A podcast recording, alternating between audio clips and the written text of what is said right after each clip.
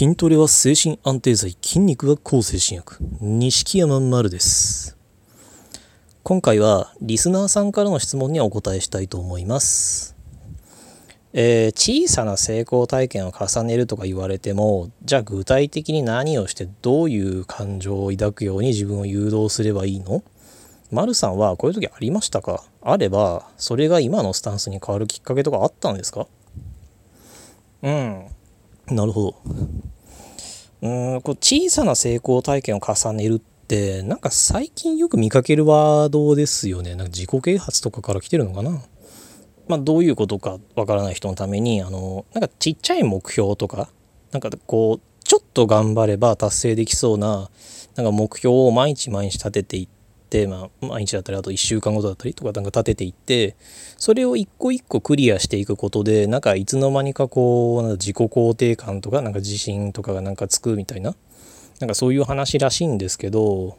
うんと丸さんはこういう時ありましたか？まあうんこの成功体験を積み重ねるみたいに考えたこともないですしなんかこう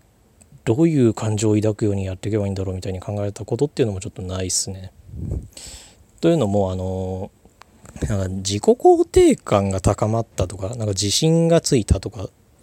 よしなんかせなんか目標をクリアした成功体験が積み重ねたみたいなのものって、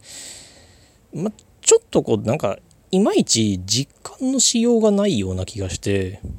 例えばなんかこのノルマを毎日達成しようみたいに達成したとしてもよしなんか自信がついたぞとかよしなんか今これ自己肯定感高まったなとかなんかそういうの実感湧く瞬間ってあるのかなって。僕正直それ全くわからないのでまあなのでちょちょっとこれ僕、うん、こういう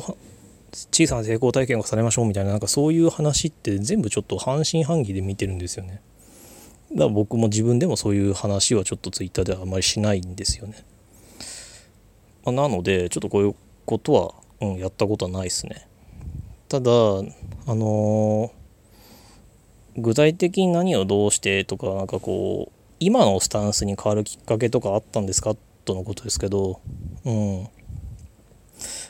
こう今のような生活とか今のようなこうなまあわりかし楽しく暮らしてはいるんですけどそのまあ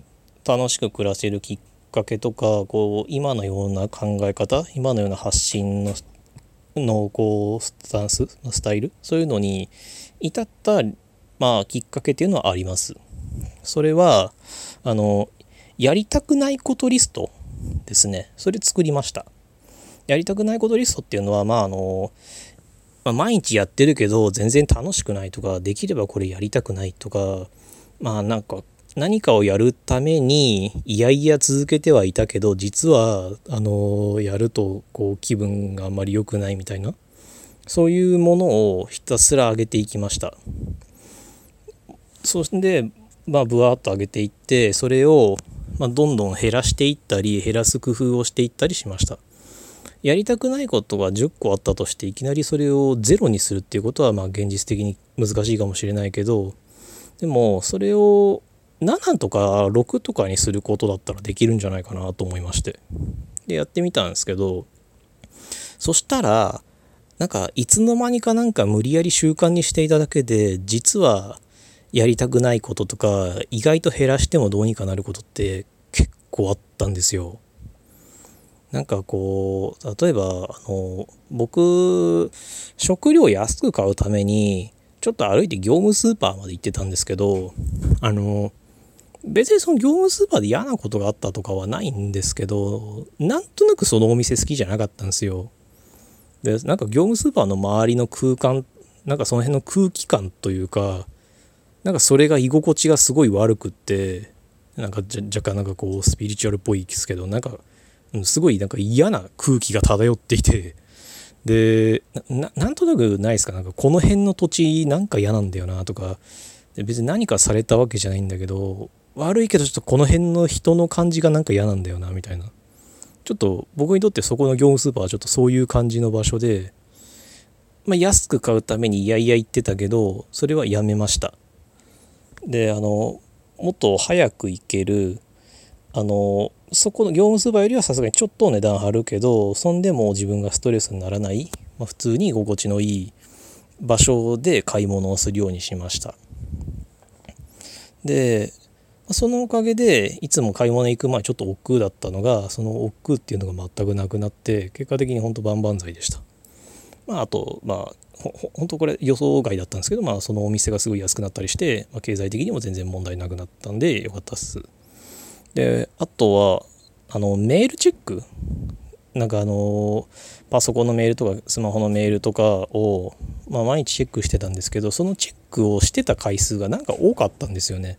1日で4回ぐらいあのチェックしていてそんなにいらないでしょうって。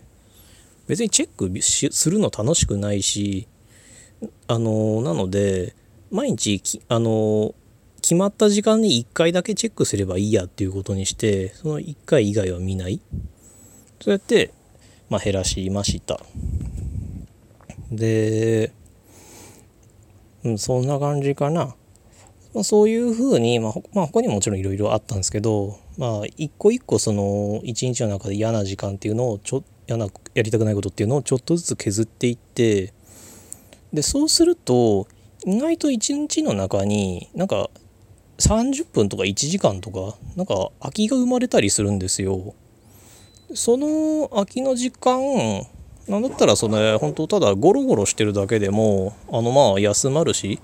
あのなんか息抜きにもなったりするからあのただやりたくないことを減らして空いた時間にそれこそなんかコーヒー一杯飲んだりするだけでこう一日のトータルのなんかこう満足度っていうんですかねなんか一日のどれ楽しさ度みたいなのがちょっと上がったりしたんですよ。でまあそれがこう今のような生活になるきっかけですね。あであそうだそうだこれを忘れてはいけない。あのそもそもなんでそんなリストを作ったかって言いますとここっちの方が重要だった。あの残念ながらあのうつ病僕はいくら完全寛解っていう段階にまで行ったとはいえ再発率の現実っていうのは、まあ、絶対あるわけじゃないですか。560%が再発する。で再、あのー、その現実っていうのはとまあこう楽なんだろう楽観視してはいけない。だからいつ何が起こるかわからないいつ何がきっかけで再発するかわからないんだからあのできるだけ毎日を楽しく過ごしたいなってだって明日入再入院したって何一つおかしくないんだからだったらあの明日そうなったっておかしくないんだったら今日のできるだけこう嫌なことを減らして今日できるだけ楽しい一日にしようできるだけ後悔ない一日にしようっていうふうに思ったんですね。だからそれで少しでも日々が楽しくなるようにちょっとでもストレスが減るようにやりたくないことリストっていうのを作りましたそれがまあ今のスタイル今のなんだろう生き,、まあ、生き方というか生活の仕方とかあとまあこう発信のスタイルの元みたいな感じになっています。まあ、それできっか、まあ、結果としてまあ時間もいっぱい作れてまあ、なんだろう活動量を増やしたり、まあ、筋トレの時間確保したりとかっていうことができるようになったのでまあ本当結果として良かったです。まあなので、まあまあまあ、まとめますと、まあ、あの毎日をできるあの再発いつするかわからないから毎日を楽しくするためにやりたくないことをリストを作ったそれがまあ今のスタンスに変わるきっかけですね。あのー、まあまこの話が何か参考になりましたら幸いです。今回はこんなお話でした。ご意見、ご感想、ご質問などありましたら、Twitter の錦山丸までお願いします。ありがとうございました。